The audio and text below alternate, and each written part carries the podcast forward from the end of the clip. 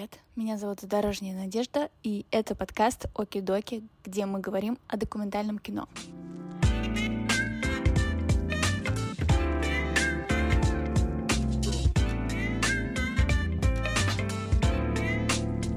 Мне было интересно, я вообще смогу не за деньги работать? У людей должна быть смелость делать такие вещи. Типа поелозить камерой, и будет док. Малыми средствами могут получиться гениальные вещи. Тран-тан-тан, семья за столом, майонез крупно ставится на стол, этот пэкшот. И вы из этого клеите рекламу прокладок. Мы покажем кровавые трусы. Но меня уволили с проекта. Блин, это вообще можно говорить? Документальная реклама. Меня зовут Таня Чехова, я режиссер. Полтора года назад уехала в Стамбул, и так здесь, э, значит, нахожусь. Я снимала в основном рекламные доки. Когда я переехала в Стамбул, я немножко залегла на дно в плане съемок и проектов, и стала работать как креативный продюсер больше на удаленке, и стала думать, что мне делать здесь, э, в новой стране, вообще как, как мне здесь развиваться и начинать не все с нуля или что-то делать, я решила снимать свой фильм здесь, довольно большой, документальный. Передаю слово Оле. Меня зовут Оля. Я в основном начинала с того, что работала как оператор. Потом мне стало интересно что-то за пределами площадки. То есть я, например, снимала какие-то бэкстейджи и фильмы о фильмах и понимала, что самое интересное не входит в монтаж. И какие-то моменты, которые тонкие или э, интимные, мне гораздо интереснее, чем то, что потом приходится нарезать из этого. И я решила пойти учиться к Разбежкиной, собственно, в школу Дока. И это сильно изменило мою жизнь, потому что я там, ну, не знаю, полностью как-то сознание перевернулось в сторону того, что такое художник, чем должен заниматься режиссер. Пока я училась, я снимала кино которое в итоге легло в стол. Это меня как-то немного осадило, фрустрировало, и я после школы вернулась к тому, чтобы быть оператором, много снимала тоже рекламу, и документальную, и просто супер коммерческую. Собственно, Таня предложила снимать свое документальное авторское кино, и я подумала, что это классный шанс вернуться к тому, чтобы все-таки делать э, что-то некоммерческое. Мне было интересно, я вообще смогу не за деньги работать. И поэтому, не знаю, можно сказать, эксперимент удался. Мне было дико интересно здесь окунуться вообще в какую-то историю личную, Э, которую Таня придумала, в которой нет клиента, заказчика и продукта, и бренда. Это вообще просто оказалось великолепно. У меня сейчас просто немножко обратная история. Я как раз ухожу из такого авторского дока, где нет заказчика, клиента, где ты просто ты делаешь все, что хочешь, у тебя полная свобода и абсолютный кайф. А сейчас я как раз ухожу немножко в рекламу, и мне стал интересен рекламный мир.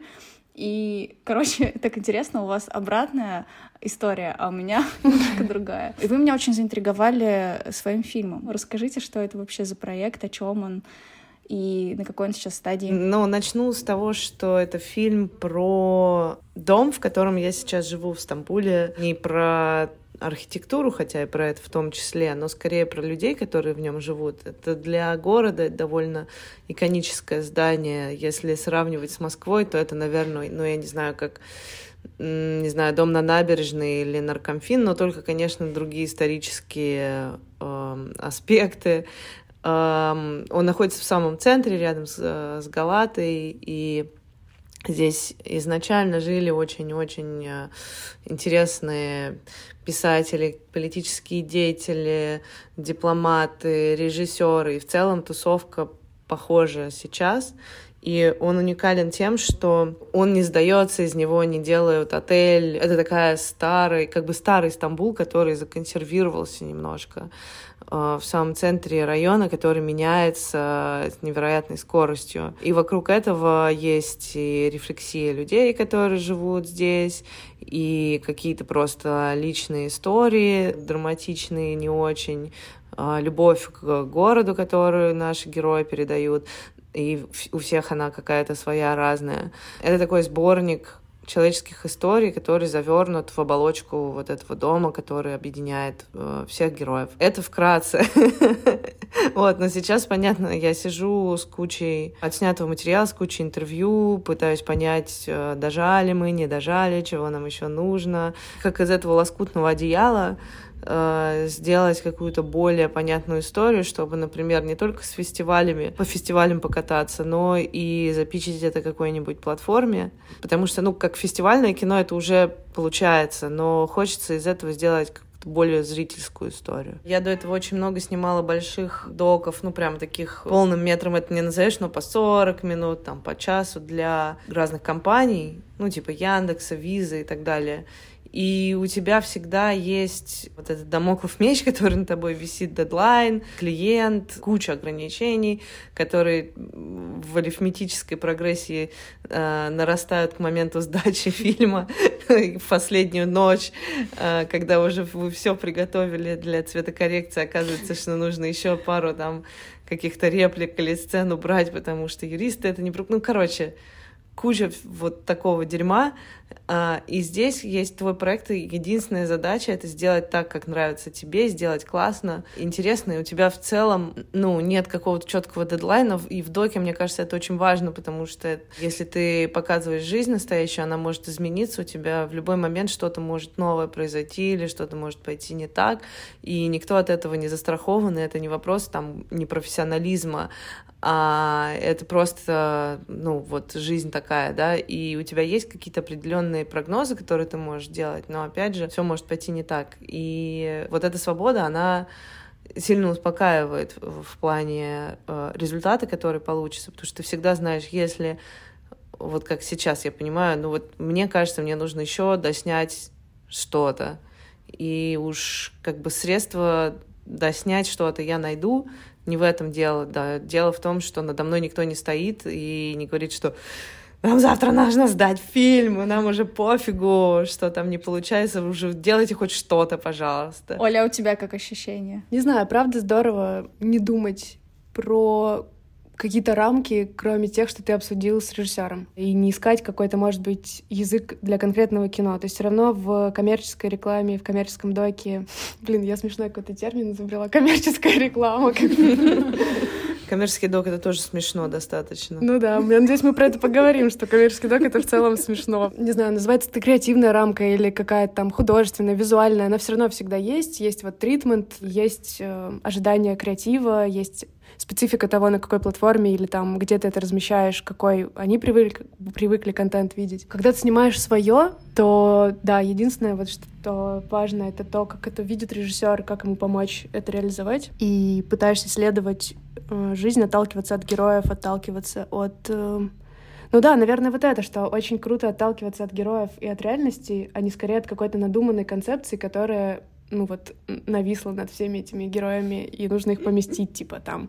Вот, например, сейчас я снимала как режиссер кусок сериала, четыре серии, про людей, которые уехали жить в деревню из города. И все равно ты снимаешь вроде живого человека, и вы обсудили там с креативом и со всеми, что нам интересна лично личная история, там, как человек ее рассказывает, какие-то его личные характеристики.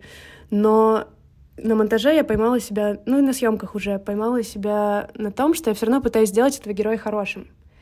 И вот это такой момент, когда ты какие-то опускаешь моменты, какие-то вырезаешь фразы, какие-то... То есть ты понимаешь, что это пойдет на платформу, что этот герой должен быть героем, условно, в обычном понимании этого смысла. То есть вот, например, там парень уехал жить э, в деревню, учить детей. Он герой нашего времени, который делает хорошее дело. И я попыталась чуть-чуть этот образ разбавить тем, что он, ну вот в монтаже, когда уже собирала историю, тем, как я увидела его, что он немного слоу, немного там такой сомневающийся. Часто у него плохое настроение, например, или просто он устает от большого количества работы с детьми.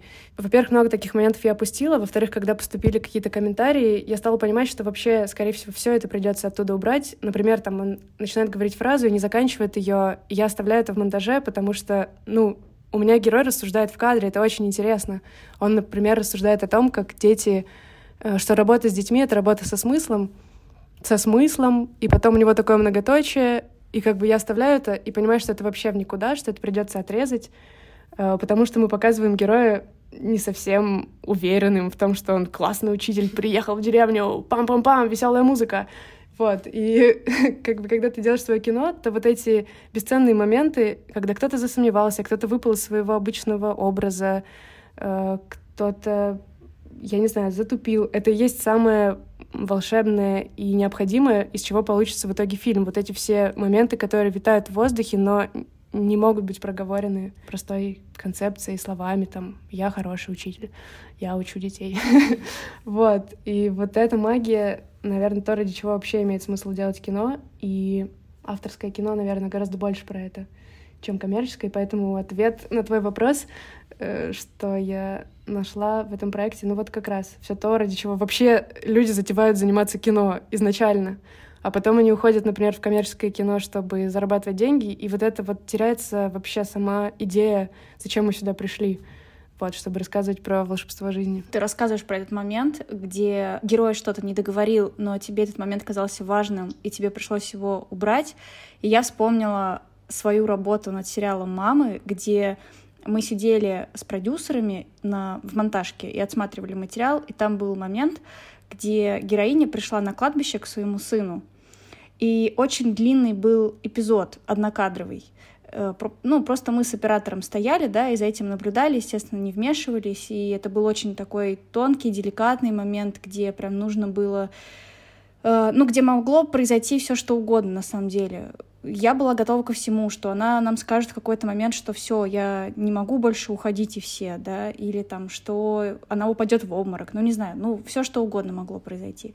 И вот это, не знаю, как это объяснить, но вот это вот звенящая какая-то тревожность, что ли. Она чувствовалась, когда ты этот, ты этот отрывок смотришь. И оператор все это так как-то ювелирно снял. И когда мы начали монтировать, э, мне говорят, что у нас что-то какое-то НТВ получается. Что-то вот она, у нее прям руки дрожат, голос дрожит, давайте мы э, вот там 30 секунд отрежем. И я просто сижу, и мне показалось, что мне сказали, «Э, Надя, давай мы тебе отрежем ногу. Зачем тебе вторая нога?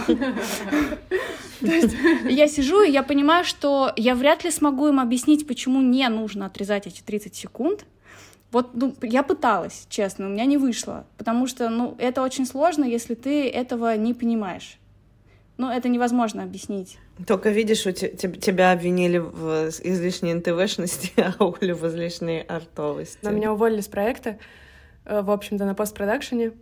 Э, это такая вообще личная какая-то сейчас драма, потому что какое-то произошло непонимание вообще подхода, потому что, ну, ребята позвали меня на проект, они видели какие-то мои работы, была экспликация, то есть э, я нигде там не писала, что это будет репортажная съемка или там, что будет какая-то суперлинейная логика присутствовать, наоборот, там было все описано, что вот там полуигровые секвенции, которые создадут какое-то там ощущение потустороннее.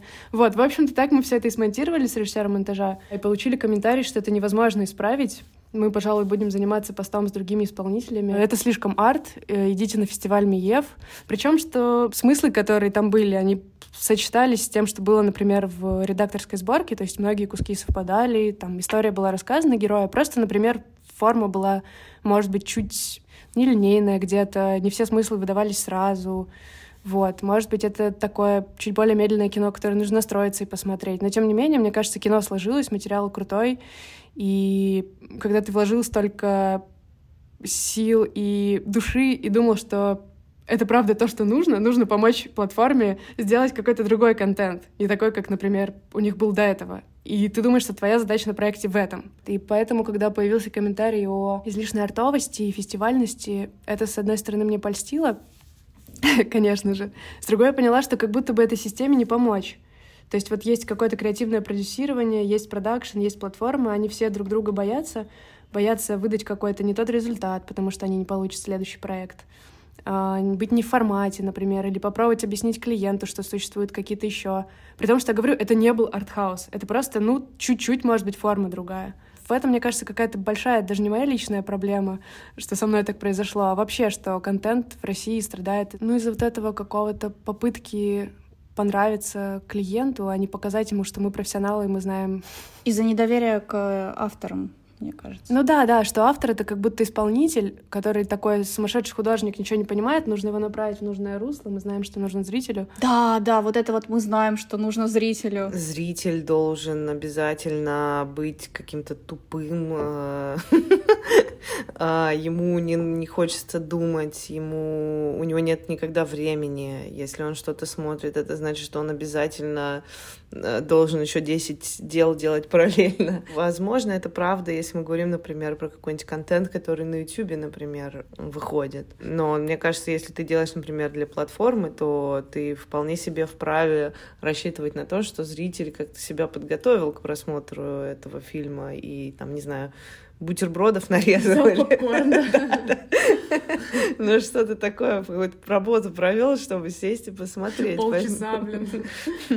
Вот. Меня, на самом деле, я, я, я сейчас бы э, из негативного русла наш разговор перевела э, в позитивный лад, потому что у меня тоже, конечно, дико наболело со всеми этими рекламными доками, и я более чем уверена, что хороший док-фильм нельзя сделать с ком- из- изначально какими-то коммерческими целями. Из последнего из каких-то положительных примеров для меня лично был проект с Яндексом про э, женщин в IT. Ну, звучит так себе, но на самом деле получился довольно хороший и, несмотря на м, кажущуюся корпоративность, довольно честный э, проект, потому что мы очень долго выбирали героинь, и, что важно, клиент был э, на нашей стороне, то есть клиенту было очень важно сделать э, интересный и честный э, проект, чтобы героини, которые рассказывали про свою жизнь, и там, там даже про то, какие у них проблемы могут быть в офисе с коллегами,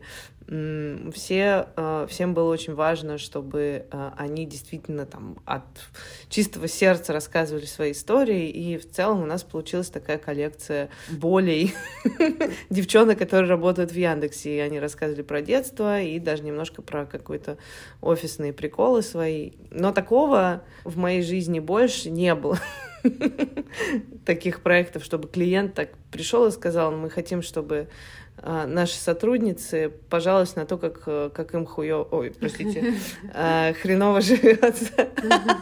Вот давайте как раз про коммерческий док разберем. А, делает ли приставка, точнее не приставка, а слово коммерческий документальное кино каким-то не таким? И почему это смешно? Коммерческий док — это смешно. Ну, потому что, когда ты делаешь фильм, у тебя по идее, должна быть одна задача — передать свой внутренний мир, внутренний мир героя, какие-то события, рассказать об этом миру. У тебя нет, не должно быть задачи что-то прорекламировать. Вот это вводное, что ты делаешь документалку для какой-то компании, она уже, вот этот уровень честности очень сильно сбивает. В данном случае для меня реклама майонеза или там детского питания, она гораздо более честная, чем какая-то коммерческая док, э. То, чего мы много делали и, возможно, еще будем делать. Но ты просто понимаешь, что когда ты находишься в каких-то рамках, ты не можешь раскрыть героя э, должным образом.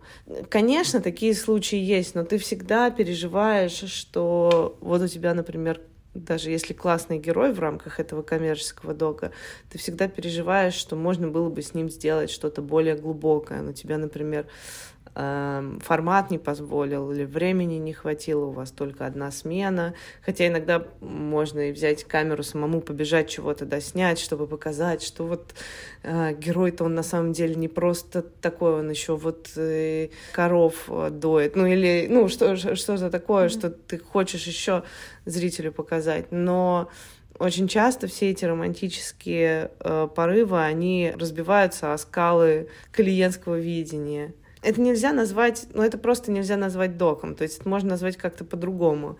Это можно назвать зарисовки про настоящих людей. Вот, это я не сразу поняла. Слушай, а у меня вот сразу пришел в голову, например, пришла в голову идея. Вот ты говоришь про майонез, и что э, обычная классическая коммерческая, господи, коммерческая реклама, обычная классическая реклама майонеза — это окей. В целом там, да, я вспомнила какую-нибудь рекламу, там, Махеев, не знаю, тран-тан-тан, семья за столом, майонез э, крупно ставится на стол, этот пэкшот, и все, все, все довольны и счастливы.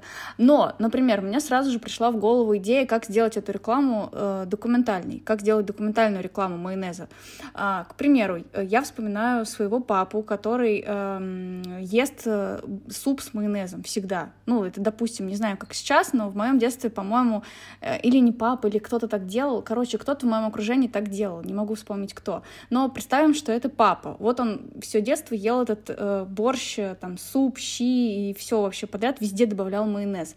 И можно же на этом выстроить, например, storytell, то есть э, найти Блин, ну хотя это, конечно, сложно найти человека, у которого в, в детстве какой-то родственник везде добавлял майонез, но в целом, наверное, это реально, а, потому что я думаю, что в России много кто так делает до сих пор. А, и, например, выстроить storytell на том, что этот человек рассказывает про а, там своего родственника, да, и делится какой-то своей личной а, драмой по поводу этого родственника. Ну, короче, подключить на уровне чувств. Вообще, я уже увидела эту рекламу, это гениально. Это мокюментари, может быть. Да, и центре можно сделать. Я тебе сейчас вот тоже твои мечты разобью.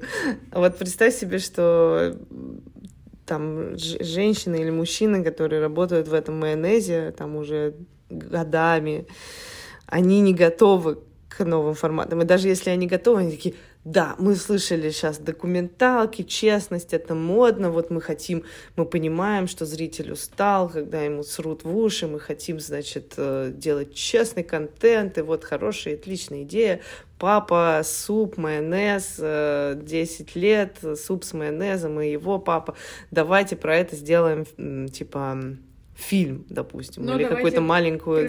Но, но давайте, но подождите, подождите, а почему у них такие квартиры убогие? Что у нас же какая страна-то хорошая, да, у нас же прогрессивная страна, а тут вот, смотрите, вагонка на, на балконе. Почему у нас вот главный герой в какой-то майке алкашки сидит? Давайте его нормально оденем. Вот посмотрите, у него там складочки.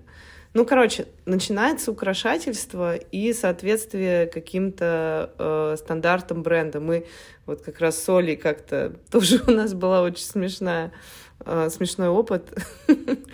А, Какой из? Я не буду называть, опять же, клиента, но нужно было сделать, типа, три коротких а. э, зарисовочки про трех разных женщин. И сначала все было довольно, ну, казалось классной идеей. Там и путешествие было, какая-то экспедиция, и поехали мы в Архыз, и, и значит, э, наснимали там всяких приколов, и нам все дико нравилось, а потом мы, значит, приносим это все клиенту, они смотрят, говорят, не знаете, вот мы как бы, мы бренд-то прогрессивный, мы про технологичную Россию, а у вас тут э, советский, блин, телескоп, советский. Мы говорим, ну да, телескоп советский, но он там давно стоит. Самый большой в России. Да даже в Европе, по-моему. Ну, короче.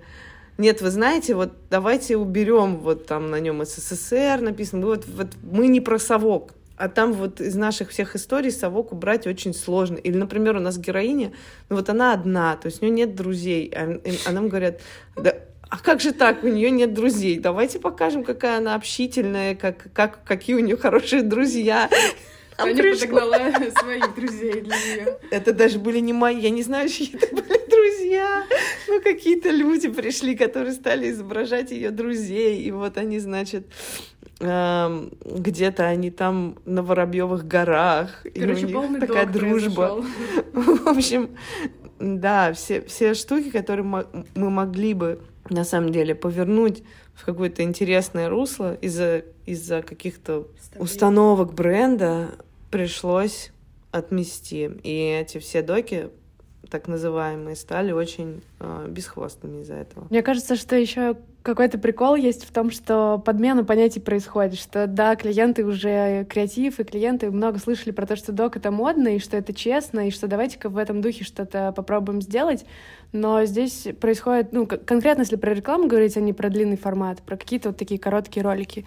Э, очень часто приходят такие брифы, и ты просто уже с опытом понимаешь, что, ну, это просто проект с меньшим бюджетом. Это не тот или другой формат, experience, там, который будет э, действительно на площадке документальным. Ты понимаешь, что тебе просто нужно уложить в меньший бюджет, большее количество кадров, меньшее количество смен, запихать это, потому что для того же небезызвестного бренда, например, мы делали Э, короче, это была зимняя компания Seven. Год назад мы снимали с режиссером Егором Ивановым. И начиналось все тоже. Мы написали тритмент про такой вот весь документальный опыт. Э, ну, это то, что хотел, в общем-то, креатив.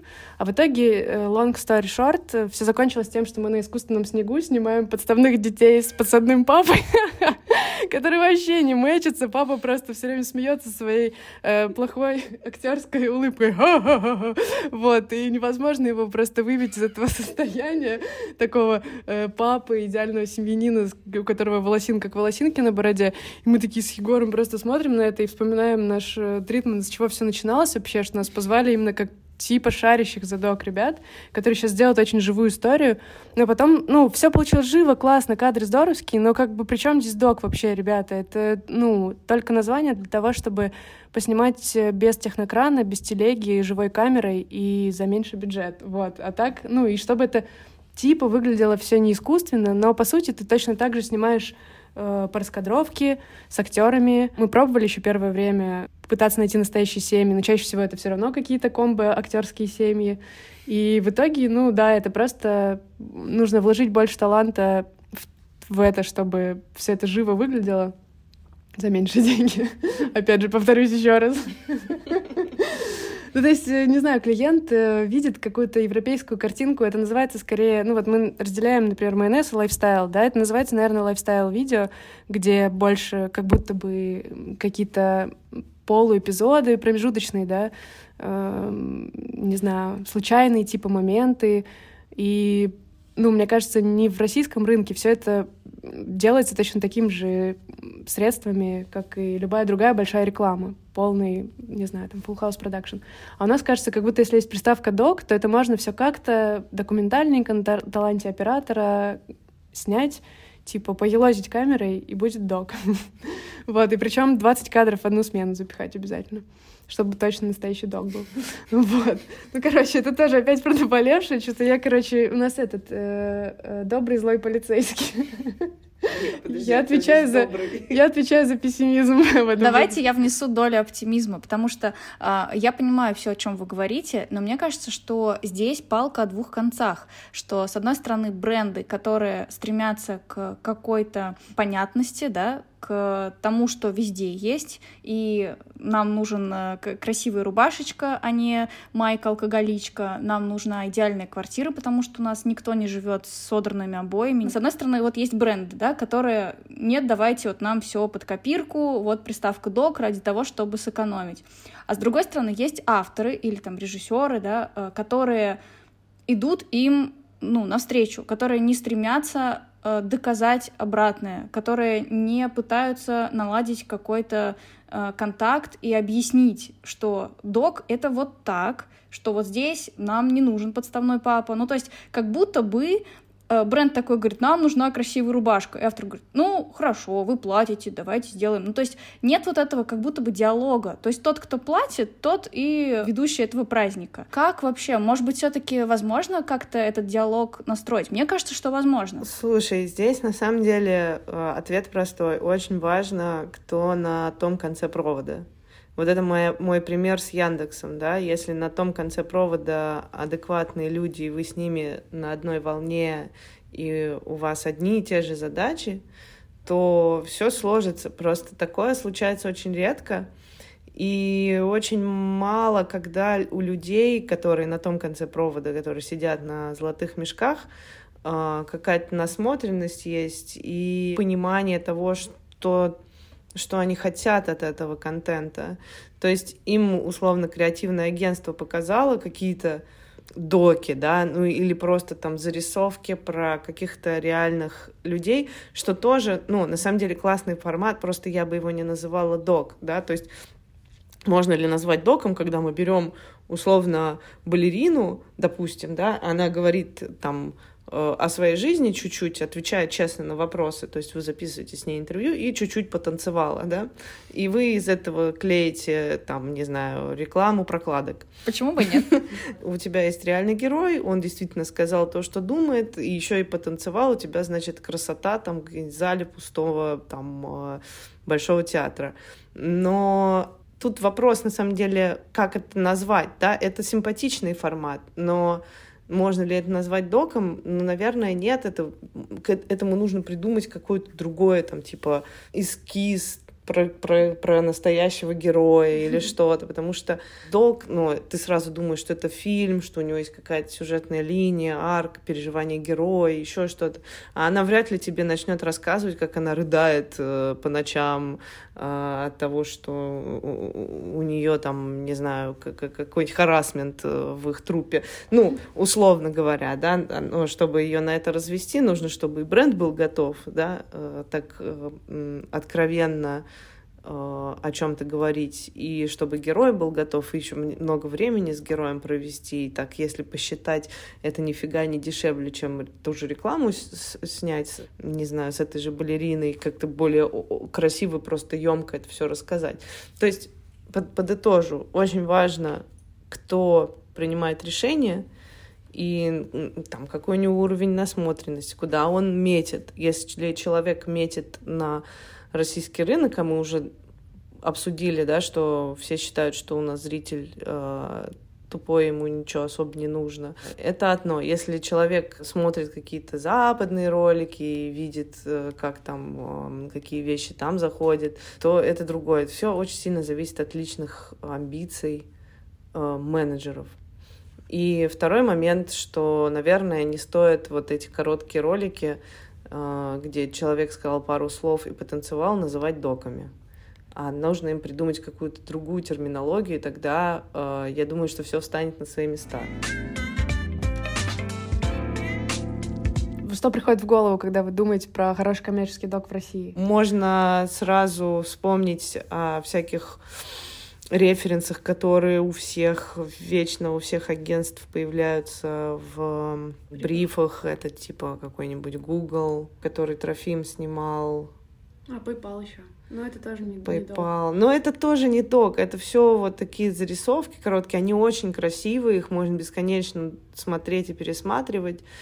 Просто потому что там красивая картинка, и ты понимаешь, что герои реальные, и это тебя, ну, подкупает немножко но нельзя это назвать доком. Очень часто для этих, например, роликов, я не скажу конкретно про PayPal и Google, но для них даже тексты пишут сценаристы, и потом читают актеры за кадром просто mm-hmm. с более такими вибрациями тембра, ну, не поставленными. Вспомнила два кейса. Это Самвел для Яндекс Такси, по-моему, который Женя Бакиров снимал. Угу. И э, для рекламы Пик, по-моему, там был задорожный оператором, а режиссером кто был, не могу вспомнить. Но суть в том, что э, там сделана реклама из видео с мобильных телефонов самих жителей э, Пика. Я вспомнила хороший пример, когда Nike делал, они вот прямо вот поставили себе задачу сделать э, документалки для бита, и им сняли, по-моему, там был Таир, Саша Кулак uh-huh. и э, Тим Келли. Каждый из них выбрал своего героя. футбол, да. Да, это была тема про футбол. Они очень тщательно отбирали героев, чтобы там была какая-то драматургия, чтобы там была какая-то линия. Я просто в тему Найка вспомнила про Adidas, который мы снимали. Был проект тоже, я не помню, mm. какой это год, типа тоже года три назад э, Адик решил запустить такую серию документалок про э, героев, которые от одного края России до другого все любят футбол. Вот, ну, про любителей, то есть не профессионалов. И Кирилл Кулагин был главным режиссером проекта. У него было, кажется, три истории. И еще одна история досталась Егору Иванову. Я вот была оператором на как раз серии Егора. Мы поехали на Сахалин, и там снимали чувака, который занимается, мягко говоря, рыбной ловлей, ну, не... Грубо говоря, он браконьер. Это, напоминаю, документалка для Адидаса. Ну, такой формат, типа 6 минут, то есть вроде бы маленький фильм, не совсем просто роличек, э, где там три фразы на закадре, и чувак попинал мячик. все таки там была история героя. Ну, Егор там написал какие-то сцены, типа он делает варенье из вот этих гадов морских, которых добывается одна. Мы думали, там поснимаем его дома с женой, как там жена им помогает это варенье делать, или они его едят. Э, ну, какая-то намазка, я не знаю, я вообще не представляю, как это выглядит, эти все животные ужасные, страшные.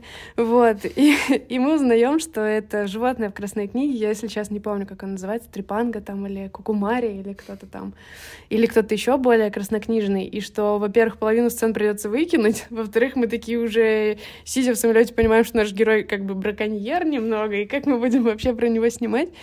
Но это был очень веселый experience в плане человеческом и съемочном, потому что он реально оказался четким пацаном, который с 90-х там уже начиная э, промышляет, ну, всякими Блин, это вообще можно говорить?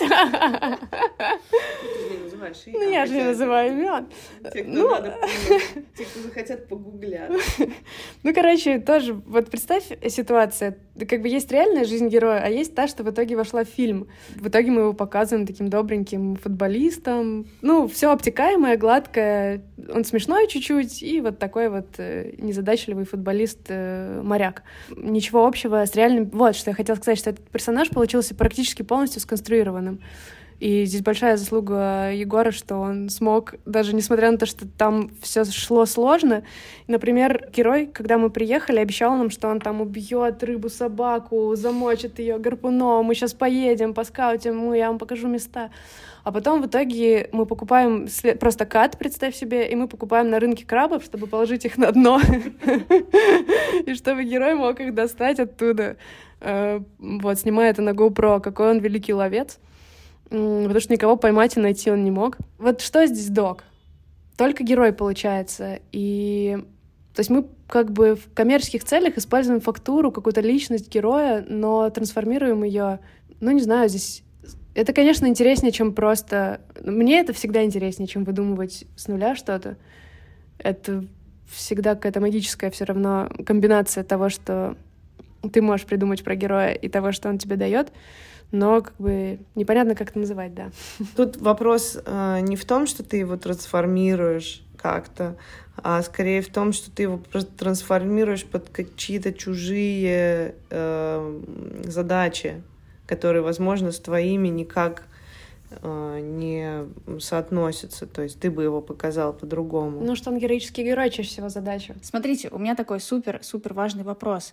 Получается, что для вас документальное — это всегда честное? Ну, то есть то, что может называться документальным, это должно быть честным? Ну, да, тут тоже, конечно, очень э, сложный вопрос, что значит честный. Ну вот у меня есть убеждение, что кино — это встреча режиссера с реальностью, потому что ну, не знаю, в какой-то момент я просто для себя это осознала. Я снимала как раз э, вот свой дипломный фильм. Он был про рэпера Хаски. И, ну, у нас был странный контакт в смысле, что он не всегда разрешал там куда-то прийти и страдала по этому поводу, потому что в этот момент училась в школе как раз, где нам говорили, что вы там должны жить, спать, есть с героем, иначе это все нечестно. И, ну, я убивалась по этому поводу, что меня допускают в каком-то репортажном формате. И вот сегодня у нас события, приходи, поснимаешь. Делилась с кем-то из одногруппников э, своей болью, и мне Рената Э, Барая, одногруппник, сказал, что, ну вот э, тот момент, когда ты с героем, когда ты снимаешь, это, в этот момент и происходит кино. Как бы, может быть, это звучит очень тупо и примитивно и прямолинейно, но в этом глубокая какая-то тоже штука содержится. То есть, если ты пропустил какое-то событие из жизни героя, то его нет в кино. Ну, в смысле, оно, значит, там и не нужно, наверное, потому что это твоя встреча, то есть мир героя и вообще реальность, она бесконечна, это известный факт. И вот эта рамка, с которой ты смотришь на героя и на часть его жизни, которую ты сделаешь кино, это и есть, в общем-то, кино. Все остальное — это просто жизнь героя. И поэтому честность здесь какая-то такое понятие. Ну, то есть ты должен быть честным с собой, наверное. Зачем ты пришел к герою? Там, понятно, не показать его каким-то стрёмным или еще что-то. Ну вот, наверное, как ты его увидел, в этом и есть какая-то честность, потому что ну, иначе ты постоянно будешь спотыкаться, а вот это, опять же, сделать героя хорошим. Ну и выискивать, знаешь, какие-то, э, ну там, чизи моментс, я не знаю, какие-то штуки раскопать, а вот э, где там, сколько у него детей или что. Ну, это тоже такая честность, это честность, ну, я, как бы знать все про героя, это же, опять же, не ишью. Я сейчас, например, делаю свой фильм, да, я его хочу сделать максимально коррелирующим с тем, как я вижу этих героев, как я вижу этот мир. С другой стороны, я понимаю, что мое видение может быть немножко искажено, или я могу чего-то недопонимать, и мне важно не сильно свое, свое мнение здесь э, педалировать и не навязывать его зрителю. То есть классно сделать так, чтобы зритель сам сделал э, какие-то свои выводы, глядя на героев. То есть в идеале это взять героев и передать их внутренний мир, пропустить их, конечно, немножко через свою призму, но все равно показать их а, такими разными, как, какие они есть на самом деле. Но вопрос, какие они есть на самом деле, потому что герой это себя совершенно по-другому видит. Я, например, снимала одну героиню, потом прислала ей просто скриншоты, которые мне показали симпатичными. Я сказала, какой ужас, какой кошмар. Неужели я так стра... неужели я так выгляжу? А на мой взгляд, она там гораздо лучше выглядит, чем на самом деле. Вот. Э, ну и, э, то есть герои, они у каждого человека свое понимание реальности и своя там концепция честности. Но в данном случае мы понимаем, что если бренду нужно выполнить какие-то свои коммерческие задачи, это априори приводит к искажению и героя, и реальности вокруг него. Это не какой-то философский вопрос, это не какая-то там творческая сверхзадача, это искажение реальности в сторону чего-то такого позитивного, э, радужного, потому что ну, бренды же хотят, чтобы все было хорошо в их мире. А вот смотрите, вы еще говорите, что реклама вот даже если она документальная, и там ей в ней, в ней есть какой-то оттенок документальности, она не может быть все равно э, названа документальной. Есть какие-то как будто бы критерии того, что можно считать доком, а что нельзя. Э, вот получается, что реклама, чтобы она называлась документальной, прям вот во всех красках, она должна быть как фильм, то есть в ней должен быть какой-то сюжет, не знаю, какая-то, какое-то высказывание. Что в ней должно быть? Документальная реклама. Мне просто кажется, что никто не сформулировал еще точно этот термин. Мы изначально говорили, что это нельзя вот прям назвать доком, потому что вот эти три буквы док, они как-то подразумевают, что это какое-то что-то такое мощное, большое, честное, или какая-то короткометражка, которая зрителя цепляет, и он там в оцепенении э, охреневает от того, там, как, какое событие произошло, или как, как камера передала героя, ну, условно говоря. Мы, мы сейчас пытаемся какие-то ярлыки повесить на эм, разные форматы, Возможно, это и не нужно прямо делать. Ну, то есть это очень любят делать агентства, когда они бравируют вот этим док, сейчас мы сделаем честную, там, честную рекламу. Это просто немножко другой жанр, когда у тебя есть, когда ты берешь какой-то процент реальности для того, чтобы сделать этот продукт, да. То есть, условно говоря, у нас есть совершенно придуманная история, там, реклама агуши или майонеза, где все актеры, где, значит, все снято в павильоне, да, и все очень э, наслаждаются вкусом э, какого-нибудь йогурта, хотя на самом деле выплевывают его за кадром, ну, что-нибудь в этом роде, да. Дальше у тебя может постепенно поэтапно появляться вот доля честности, например, вот семья, э, придуманная семья изменяется настоящей, например, почему нет, но они все еще сидят в павильоне. В общем, уровень документальности в том, что ты делаешь, он может варьироваться, да. От документальности может быть только настоящий персонаж, да, настоящий герой, которого ты полностью перепридумал, поместил в какие-то искусственные условия, и это нельзя, ну, ну, такое точно нельзя назвать доком. Можно ли назвать доком э, там э, ролики Adidas, которые, ну, практически, ну, они должны быть про полностью передавать реальных героев, но они чуть-чуть перепридуманы, и там что-то недоделано. Ну, наверное, в большей степени можно это назвать доком. Но, конечно, чем больше у тебя появляется элементов из э, реального мира, тем э, больше это док. Тем больше обман, потому что в итоге это все равно обман. Блин, у меня пришло в голову как пример того, что мне нравится из документальной рекламы. Это какие-то социальные эксперименты, я не знаю, насколько это в тему. Я не помню, что за бренд был, Невея или что-то такое. Да, там, где девочек просят, типа, пробежать как девочка, и она mm-hmm. начинает бежать так, поднимая ножки, размахивая ручками, или там ударь, как девочка, она ну, как-то смешно, нелепо это делает. А потом самого маленького ребенка просит пробежать как девочка, и она старается изо всех сил. Я там плачу на этом моменте, потому что я понимаю, что вот этого маленького ребенка еще нет надстройки, что он должен как девочка, значит, как-то плохо или недостаточно хорошо, как мальчик.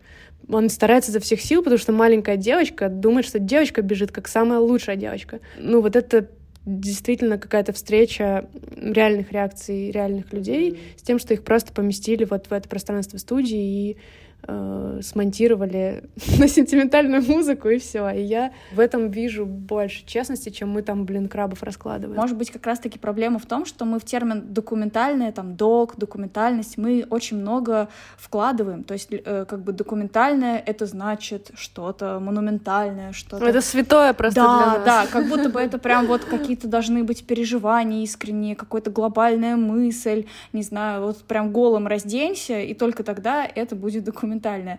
А, а может быть, все-таки, э, ну, как бы документальность, она может в той или иной степени, вот действительно, как Таня говорит, да, присутствовать. То здесь вот реальная семья. Э, потому что мне кажется, что очень много, например, ну, вот я, например, читаю какую-нибудь статью, и я сразу чувствую, в человеке есть немножко документалиста или нет, да, когда человек что-то искренне э, вдруг, не знаю, ляпнул, вот он писал серьезно-серьезно, а потом такой, блин, ну вообще вот я там что-то там, вот это, вот это. И такой, блин, вот я читаю статью реального человека. Я вдруг ощутила, что это какой-то человек, который вот сидел перед ноутбуком, все это набирал, и вот он что-то вот прямо сейчас почувствовал и искренне об этом написал. И такая, о, нотка документальности в этом есть, классно, зачет. Вот. То есть, может быть, нам стоит все-таки вот этот термин, ну, немножко как бы попроще к нему относиться и разрешить вот этой документальности быть во всем. Может быть, тогда и у брендов немножко поменяется этот концепт, что документальное это, это дешево, а что документальность это вот немножко больше, блин, честности, которой нам всем сейчас очень не хватает. Как вы думаете? Я не могу не согласиться. Вообще никак. Потому что планирую работать еще в этой сфере. Нет, я просто, я просто думаю, что это реально вопрос. Э, мы сейчас э, с вами пытаемся какой-то терминологией заниматься, да, что назвать документально, что, что назвать честностью. Мы про честность сейчас уже говорили. Как будто бы основной вопрос всего этого... Ну, то есть, смотри, сейчас я, я запуталась а, ответом ну смотри, мне кажется, что в индустрии существует вообще, в индустрии кино существует такая проблема. Существует очень много стереотипов в целом о документальном жанре что документальное — это дешевое. Это, блин, не так. Документальный фильм — это также дорого. Чтобы снять хороший, качественный документальный фильм, нужно, блин, много денег. Не миллион рублей, которые часто... Твои бы слова, да, продюсерам в уши. Да, да. Продюсеры, если вы нас слышите, документальный фильм не стоит миллион рублей. Алло! Алло! Да. Или там, что документальное — это исключительно честное. Вот у нас человек сидит, что-то он говорит, и вот он прям вот, ну, то есть это прям честно. Да, блин, нет. Иногда мы просим человека ну, иначе это мокюментари, значит. Не, смотри, тут, тут вопрос... Эм, вопрос не, не документально, это честно, а честно, это документально. Вопрос, насколько мы врем зрителю или нет, понимаешь? Если мы не прикрыто показываем рекламу, да, и вот эта реклама, мы mm-hmm. зрителю не врем. Является ли это документаль... документалкой? Нет. Честно это? Честно. Реклама корма для котов. Можно переключить, да, если не, не нравится. Да. Если мы показываем какого-то героя, таким, каким он на самом деле не является, и нам самим это не очень-то все приятно, если режиссер это, ну, как противоречит с его какими-то, э, с его какой-то идеологией, с его ценностями, тут уже, значит, что-то не так. Если у нас герой-браконьер показан как, э, как э, Супермен, который там ныряет 50 метров и каких-то там крабов, это может называться как угодно. Это может называться документалка, это может называться я не знаю, как, как у менталка. Но, но вопрос, какое ощущение будет от этого у зрителя, какое ощущение будет от этого режиссера, и какое ощущение от этого будет у э, клиента, я не знаю, кто-то есть еще в этой в этом любовном треугольнике, многоугольнике. Вот мы, получается, да, выдаем реальность, э, выдаем за реальность какие-то вещи.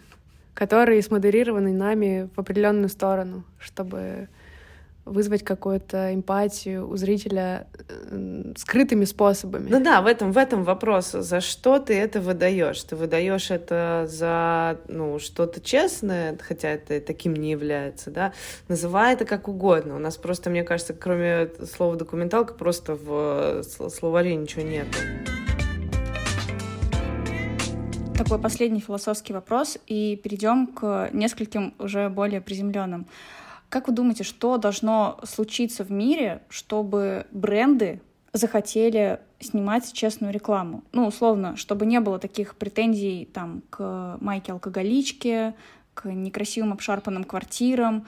Как, возможно ли вообще доказать брендам и показать брендам, что красота — это не главное. И нужно ли это делать? Скорее, в чем красота, да, потому что в майке алкоголичке, мне кажется, очень много да, красоты. Согласна. Ну, тут, наверное, вопрос и насмотренности, и каких-то ценностей. Ну, наверное, вопрос зашоренности человека, да, и в частности, наверное, вот такими э, способами, как вот наша с вами беседа, например, этот подкаст, э, разговор с людьми, э, возможно, это как-то поменяется. Сейчас мы, наверное, можем глубоко уйти в проблемы менталитета, не так просто себя раскрепостить и сказать, я хочу вообще все по-другому. Это нужна определенная смелость для этого. У людей должна быть смелость делать такие вещи. Ну вот глаженные рубашки и отсутствие пятен на стенах — это все попытки следования каким-то шаблонам, которые уже сложились, которые точно работают. Любой отход от этих шаблонов — это уже определенная степень смелости. Помнишь, Оль, историю про кровавые трусы. Изначально был бриф такой, мы делаем супер смелую рекламу, мы показываем месячные, мы будем говорить про месячные, мы покажем кровавые трусы. Ну и я написала тритмент, даже сценарий полностью. Там э, была довольно прикольная такая модненькая история, там куча каких-то э, ситуаций. ситуаций каких-то смешных, не знаю, там типа старый телек, на нем реклама, как э, кто-то вот синюю жидкость льет на прокладку, условно. Ну, то есть э, там, там было много отсылок э, к вот этой этому нашему традиционному и зашоренному обществу. Это все доходит до агентства и до клиента, и они начинают, значит, носить правочки. И правочка за правочкой все превратилось в то, что мы не можем показывать кровь. Она будет мы... синей. Мы не можем показывать это, мы не можем показывать телевизор, ничего мы не можем показывать. Мы говорим, ребята, вы же хотели, ну, типа, откровенно, вы же хотели смело ну да, но ты понимаешь, вот на, нам хочется смело, но все-таки нужно быть аккуратными. Ну, это все трусость. Вопрос, а, ответ на вопрос, что должно произойти, чтобы люди захотели а, делать что-то другое, они должны стать смелее. Как человеку стать смелее, это очень как бы глубокий вопрос. Тут я вряд ли на него найду ответ. Передаю привет продакшену, который меня уволил. Я тоже вспомнила очень похожую историю про красное и синее, когда э, мне сказали, что ой, давайте уберем, это тут ребенок родился, и он синий какой-то. Вдруг зрители подумают, что он мертвый родился. Я просто сижу и такая, что? Что? Просто что? Ну да, вот так выглядит ребенок да, вообще. 50 или даже больше процентов детей рождаются синими, и это нормально. Давайте это покажем, чтобы лишний раз э, как бы избавить человечество от этого мифа, что дети рождаются розовенькими, mm. гладенькими, не в крови. И э, пушистенькими. Там, да, не вот в этом вот всем. Со всеми зубами. Да, да, сразу с зубами и вообще с красным дипломом. Блин, а у меня, мне кажется, вообще ответ нет на твой вопрос ну, что это просто глобальное противоречие. Здесь нет э, э никакого выхода из этой ситуации. Брендам нужно продавать, а документалистам нужно снимать авторское кино на фестивале. Им не нужно встречаться. Не, ну, я, э, я все-таки скажу, что я, я более позитивно смотрю на вещи. Просто э, по статистике Сейчас это очень редкий случай, очень редкий случай. Я говорю, тут слишком много звезд должны сойтись. Либо бренд должен как-то более расслабленно относиться к своему проекту, но если это проект, например, в который бренд вложил дофига денег, то они, конечно, там каждый кадр будут отсматривать и комментировать, куда же без комментариев. Ну да, каждая волосинка может э, снизить твои продажи, поэтому как бы лучше не рисковать Не, не знаю, это какой-то обман, я к этому пришла тоже. Это очень прикольно делать, я люблю такое снимать. Короче, классно снимать вот этот формат, но потом, спустя время, ты понимаешь, что ты вроде классно провел время, но это какой-то самообман, что ты вроде поучаствовал в чем-то живом, ты встречаешься с реальными людьми, ты там слушаешь их истории, ты приходишь к ним домой, ты едешь к ним в деревню, ты там вообще... Но в итоге все это так гладенько, чистенько и складно, и в конце логотип Сбербанка. Вот, и, ты такой, а что вообще сделал? То есть это какой-то самообман, что ты занимаешься творчеством. И вот это такая штука, такая ловушка. Я перед отъездом из России встречалась со многими друзьями, гораздо более трушными документалистами, чем я, и мы обсуждали как раз, что у них обратная ситуация, что они не знают, например, как, где эта дверь в коммерцию, и там делают фестивальное кино, и не могут понять, да, как своим талантом еще и зарабатывать. Я им говорю, ребята, это просто разные миры, как будто бы вам сюда не надо, потому что когда ты встаешь на эти рельсы, то ты делаешь проект за проектом, и вот этим занимаешься самообманом, что я сделала что-то классное и творческое, а на самом деле непонятно. Просто не нужно врать себе, нужно говорить это вот э, мы делаем, э, как ты правильно сказала, брендированный контент. Я имею в виду глобальную свою амбицию и стратегию, а не, ну, как бы на конкретном проекте понятно, что есть задачи, и ты с ними работаешь, и получаешь от этого удовольствие и удовлетворение. Ну, просто там по прошествии какого-то времени, если смотреть, что ты сделал, то... Ну, вот у меня самые любимые проекты — это все таки ну, полу... Ну, не... это сложно назвать социальным. По сути, это просто маленькие фэшн-ролики. Например, я делала на 14 февраля для Esquire маленькие ролики с со звездами, со всяким там Дорном, Горбачевой, и у каждого была небольшая своя там задача, у кого-то ответить на вопросы, э, написать там любовное послание, изобразить пантомиму там слов, связанных э, с любовью и так далее. Ну, что здесь про честный док? Ну, ничего. Но они все равно как-то остаются в памяти как что-то более ну, не знаю, близко к телу и к душе, потому что как будто маленький здесь есть социальный какой-то у этого. Не знаю, как объяснить. Социальный почему-то сразу кажется, что это должно быть что-то такое когда... Ну да, да, что это там э, про какие-то фонды или что-то. Для меня в слове социальный скорее вот это отличие от того, что ты что-то рекламируешь. Мы сегодня прям слова с вами препарируем. Документальность, социальная. Давайте еще вот вернемся к авторскому документальному кино и к рекламе. Как вам такая идея, чтобы это скрестить? Смотрите, автор документального кино, который снимает исключительно авторский фильм, ни от кого не завися, э, на собственные средства, сам снимает, сам монтирует, без группы, без всего, вот один человек. Это же довольно типичная история вообще для документального мира. Фильм Алехин. Да какой-нибудь там тот, тот же Рейвен Райт почти что полностью Степа снял сам и смонтировал сам, и покрасил Да, да, сам, на самом деле и... таких примеров, ну... Ну, любой пример Разбежкинского да, кино. Да, да, Разбежкинский фильм. На самом деле таких примеров много, когда автор просто берет камеру, идет и снимает. И почему бы этому автору не взять камеру и не пойти к бренду и не снять бренду рекламу самостоятельно. Потому что это будет не рекламно. Слушай, но так делают, э, ну, на Западе есть такое понятие контент-мейкер, и это профессия. На эту профессию бренды там нанимают людей. Это скорее, наверное, про всякие тиктоки. Нет, нет, я, я прям именно про рекламу. Инстаграм. Ну, то есть как мне это видится, например, вот я сейчас э, пытаюсь снять рекламу детскому садику документальную. И это на самом деле супер сложно, но с другой стороны очень интересно, потому что с чего я начинаю, это с того, а, о чем для меня эта реклама, о чем для меня эта история. То есть что как бы в этой истории меня цепляет. Я перевела ребенка в новый частный садик, который поближе к дому, который там, может быть, менее классный, чем тот, в который мы год ходили до этого. А, но, тем не менее, я в какой-то момент поняла, что нет лучшего детского садика для ребенка, и лучшее место для ребенка рядом с мамой и папой ну, все. Каким бы там супер классным не был садик, там, какой бы там ни было супер полезное питание, да вообще похеру. Ребенку пофигу, где находиться на самом деле, если там хорошие люди, естественно, его окружают. Ему хочется быть рядом с тобой, рядом с папой, рядом с мамой, рядом с бабушкой, не знаю, с родными людьми. Я придумала слоган как бы для этой рекламы. Эм, я не помню, как он даже звучит, что-то типа лучшее... А, лучшее рядом с тобой, по-моему, вот так он звучит. То есть для ребенка лучше всего быть рядом с тобой, то есть с мамой, э, а для мамы лучше, когда садик рядом с домом, чтобы как бы не мучиться ради того, что я такая идеальная мать, я вожу ребенка в лучший садик этого города.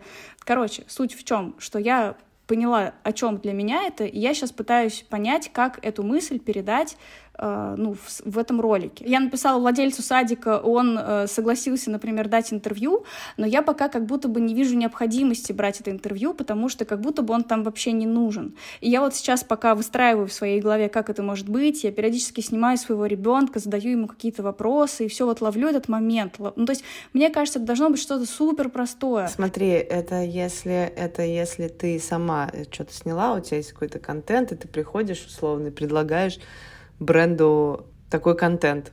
А если все происходит наоборот. Вопрос был, может ли один человек снять рекламный ролик? Да, может. Вопрос в том, что это за рекламный ролик, а, какие у него предпосылки, кто его придумал, какой у него э, характер. Индустрия рекламы, она так устроена, что есть клиент, есть агентство, э, и есть исполнитель конечный, да. Если ты работаешь в такой цепочке, скорее всего, вы не дойдете до такого формата, который сделает один человек. Если это, например, какой-то маленький клиент, который даже не слышал, что бывают агентства, а, не знаю, салон красоты или что-то, ему нужен ролик, и он такой, вот, Вася, слушай, у тебя там, типа, а, ты же снимаешь рекламу, сними нам. Но я к тому, что могут получиться и вполне себе малыми средствами могут получиться гениальные вещи. Вот ты, например, делаешь... Они будут никому не нужны. Не, не, ну почему? Ты, например, делаешь рекламу детского садика. Ты пишешь всем мамам своим знакомым, снимите на iPhone свой путь в детский сад и ну, ну, кто-то там поснимает себя в метро, там ребенок, там я не хочу идти Вообще дальше. Классная идея, мне очень вот. нравится. Ты наберешь кучу такого материала, или, например, и, и, и будет какая-нибудь одна мамаша, которая спускается на лифте и заходит в соседнюю дверь, условно. Вот ее путь. Все, у тебя есть э, финальная сцена, у тебя есть э, у тебя даже какой-нибудь там плей-офф, может быть, еще ребенок, который в луже просто валяется, такой, все, я дальше не пойду. Есть возможность э, одному сделать что-то прикольное, классное, что будут смотреть. А давайте хотя бы предположим, как вот такой человек, такой автор может войти в рекламу без опыта. Какие вот у вас у обеих есть, может быть, личные лайфхаки, чтобы с тобой начали работать? Вот если, например, у тебя э, там один какой-то кейс, или вообще нет кейсов, или просто какие-то вот ты снимал до этого видеоролики как видеограф, как тебе войти в рекламу? А моей стратегией, э, когда я начинала, было всегда делать чуть больше, чем от меня хотели. Я даже готова была там иногда свои деньги вкладывать во что-то или да, работать в ноль, просто чтобы сделать более качественный контент и чтобы он был вы... чтобы он выглядел более рекламно, э, ну в плане, чтобы картинка была э, вкуснее, чем позволял бюджет, например. Это один совет. Другой совет, э, ну это так делают, так часто делают, снимают фейковую рекламу. Типа, опять же, вкладываются деньгами, э, там берется какой-нибудь э, оператор-постановщик тоже начинающий, на котором нужны кейсы, и э, вы снимаете условно там рекламу какой-нибудь тачки или не знаю, зубной пасты, ну, чего угодно. Так тоже делают, и это работает. Можно писать маленьким брендам и предлагать им как раз сделать ну, там, условно, за свои деньги им рекламу, они вряд ли откажут, но они дадут, например, там тебе, если это какой-нибудь бренд нижнего белья, они дадут тебе это красивое белье, или, может быть, вы договоритесь, что они там снимут студию, э, ты позовешь своих подруг, возьмете Black Magic и сделаете прикольный какой-то маленький видосик, но зато это будет для реального бренда, они у себя это разместят. Хз, не знаю, я вот каждый проект рассматриваю как э, всегда говорю себе это в портфолио. Если изначально цель только в том, чтобы заработать, то непонятно вообще, есть ли смысл этим заниматься. Вот, давайте э, про деньги. Закончим на деньгах. вот так вот, вот так вот э, э, пришли к материальному. Э, вы как э, два режиссера, которые занимаетесь рекламой и зарабатываете на рекламе. Э, допустим, что бы вы посоветовали человеку, который начинает зарабатывать на рекламе э, вот таким образом, что он как единственный автор хочет снимать такие э, документальные рекламы, довольно дешевые в производстве. Сколько может заработать такой человек? Сколько вот придя к бренду, например, бренд говорит, да, мы готовы заплатить э, сколько? Ну, обычно у бренда есть какие-то представления, сколько они готовы тебе дать. И они просто могут варьироваться от нуля до небес. Поэтому это такой вопрос. Нет никаких стандартов, очень сильно зависит от бренда. Ну смотри, допустим, у тебя есть кейс, у тебя есть э, снятая реклама для бренда, и ты можешь показать, что вот, я, например, умею так, и я придумал вам вот такую-то рекламу. Вот так вот я вам ее сниму, примерно так это будет выглядеть. Мне кажется, что нужно общаться, скорее надо идти не к брендам, надо идти к продакшенам, и в продакшены засылать свое портфолио, выходить вторым оператором, я не знаю, выходить э, вторым, ну, я не знаю, второй, второй режиссер, конечно, ты не выйдешь, но условно предлагать им какие-то свои услуги. То есть я, как человек, который в продакшене работал как креативный директор, продакшены очень часто э, ищут какую-то молодую новую да, кровь. Ну да, дешевых или просто что-то свежее. И если у тебя, например, есть какой-то уже набранный э, контент в каком-то жанре определенном, у тебя все шансы, и, и если ты открыт если ты там на виду со все, всем пишешь, э, э, не знаю, пишешь на почту, находишь людей отдельных, пишешь их, просто бомбишь их э, своими работами, то я думаю, про тебя вспомнят, когда нужен будет такой, такого характера человека. Ну да, как будто бы если ты приходишь к бренду, то максимум, что ты можешь от них попросить, это бренд. Ну то есть mm-hmm. спасибо, что это будет реальная работа, они дадут, например, тебе велосипеды, и ты там, твои друзья покатаются, ты поснимаешь, mm-hmm. и у тебя будет работа в портфолио. То есть все, все первые, мне кажется, штуки, с которыми ты приходишь, если ты no name, это, ну, попросить, пожалуйста, можно я для вас что-то сниму, а не давайте мне денег, я для вас что-то сниму. По крайней мере, не знаю, у меня такое. Я бы не советовала идти к бренду со своей инициативой, потому что это, как правило, ничем хорошим не заканчивается. И э, когда к тебе бренд приходит, очень важно понимать, что они что вы оба понимаете, что вы сделаете. Референсы могут быть любыми, и вот ошибка начинающих режиссеров, мне кажется, что прикладываются самые жирные референсы с Vimeo. Да, Ты приходишь с этими, да, с этими пленочными картинками, там, снятыми за миллионы э, к бренду и говоришь, я, моя Соня Альфа, и мы вместе в экстазе. Вот, но как бы это все потом может э, не соответствовать ожиданиям вот, и поэтому очень осторожно нужно работать с рефами и реально понимать, что ты получишь, и никого не обнадеживать. Ну, смотрите, например, не крупный бренд и не супер какой-то мелкий бренд, а такой средненький бренд, допустим. Он же может потратить, ну, там, 30 тысяч на вот такой рекламный ролик. Для бренда это не бюджет, это просто такой эксперимент. Ну, попробуем, почему бы нет? Вроде кейс прикольный. Ну, за 30 тысяч ты ничего не снимешь. Почему? Ты даже камеру за эти деньги не арендуешь. Нет, если у тебя есть камера, вот у тебя есть камера, у тебя есть э, э, звук, ты можешь снимать, ты можешь монтировать. Мне кажется, меньше ста. Меньше ста не просить. Просить за что-либо. Ну, они все уйдут в производство. Не знаю, у меня вот этот э, мой любимый проект для Esquire, там что-то типа гонорар был какой-то смешной, типа 100 тысяч или я даже не помню, и 65 из них, почему-то помню хорошо сумму, ушла на пленку, и на, на ее проявку. Это была моя инициатива, я оплатила это, потому что ну, мне хотелось, чтобы там были пленочные куски с э, классными героями. Я понимала, что, например, там, ну, ко мне придет э, и еще кто-то, и я их фиг больше где поснимаю на пленку, если я сейчас в это не вложусь.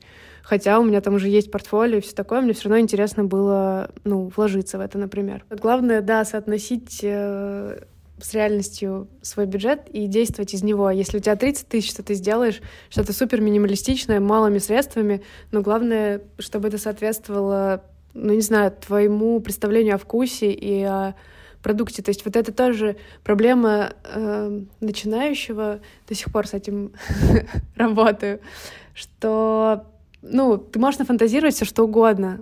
Твой вкус, он как бы опережает твои возможности, в том числе возможности бюджета. И профессионализм, он в том числе, чтобы вот это соотносить. То есть если ты нафантазировал там на миллионы, а потом пришел и снял за 30 тысяч рублей что-то совершенно другое, то это не, не профессионально. Мне кажется, моя кошка с тобой согласна, судя по тому, как она долго и усердно мяукала. Вот. Если, если слышно, то она говорит мяу. Да, слышно, слышно, отлично. Мне кажется, в, в, в хорошем доке главное не деньги, а главное идея и твой подход, и понимание того, что ты хочешь от этого. Сейчас тебя услышали продюсеры и поняли, что главное не деньги, можно вообще ничего не платить этим любителям что-то поснимать. Не, ну, э, я, скажем так, я не буду, если это какой-то просто коммерческий проект, если мне не заплатят, я не буду гоняться с камерой теперь уже, да, имея портфолио, имея э, то, что а, то, что у меня есть, и какую-то узнаваемость, я не, не буду делать то, что я делала раньше. Другой вопрос, что я буду делать в Турции. Да, этот вопрос, э, который нас сейчас очень волнует. Потому что у нас в некотором смысле обнуление произошло, и тут возможно, что стоит схватиться за свою Sony, Sony A7 III. Мне недавно предложили снимать рилсы, я такая, так, что ли, погуглить, как снимать рилсы, или просто написать нет. Короче, да, мы сейчас немножко пребывали в мире, как будто мы все еще в Москве, но на самом деле мы же нифига не там.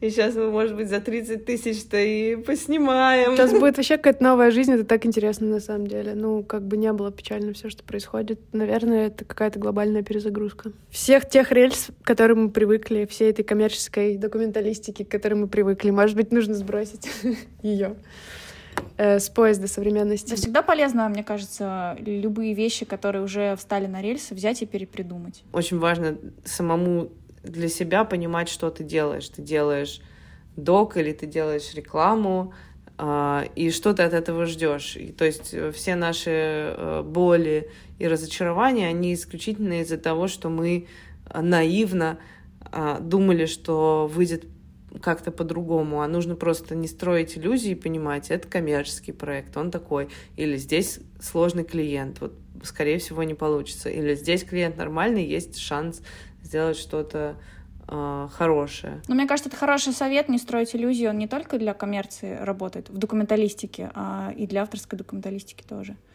Потому что можно настроить себе иллюзии, что сейчас с твоим героем что-то там произойдет, или он что-то тебе вот расскажет, и ты же как бы идешь снимать конкретного человека, ты же примерно представляешь, что там будет. И вот ты настроил иллюзии, идешь, а там э, совсем другое. А там дерево. Не, ну на самом деле это это с опытом приходит, потому что сначала еще на, на этапе там общения с агентствами или придумывания тритмента вот я в какой-то момент перестала зарубать все фразы, типа здесь мы э, герой, там, типа, мы задаем вопрос герою, вы вызываем его эмоции. Uh-huh, uh-huh. Я, типа, сразу, ребята, давайте так, возможно, у нас у героя вообще не будет эмоций, что мы тогда делаем? Ну, то есть, как uh-huh. бы ты, э, опыт тебе подсказывает, э, как там строить план Б и чего не стоит ожидать, чтобы не обломаться, потому что эмоций, как правило, как раз не бывает. Не рассчитывай. Да. Спасибо, что позвала, да, Надя. Спасибо вам. Я вот даже сейчас поближе э, к урчащему котику поднесу микрофончик, чтобы мы закончили на приятной нотке трахтящего трактора. Мы тоже будем урчать, да? О, у тебя даже получается лучше, чем у моей кошки. Это какой-то бегемот. Булькающий. Я не буду говорить, на что это похоже, но... А, ну у нас же тема номера сегодня. Поговорим про док. Да, я... на обложку подкаста я поставлю э, смайлик с какашкой. Уговорили.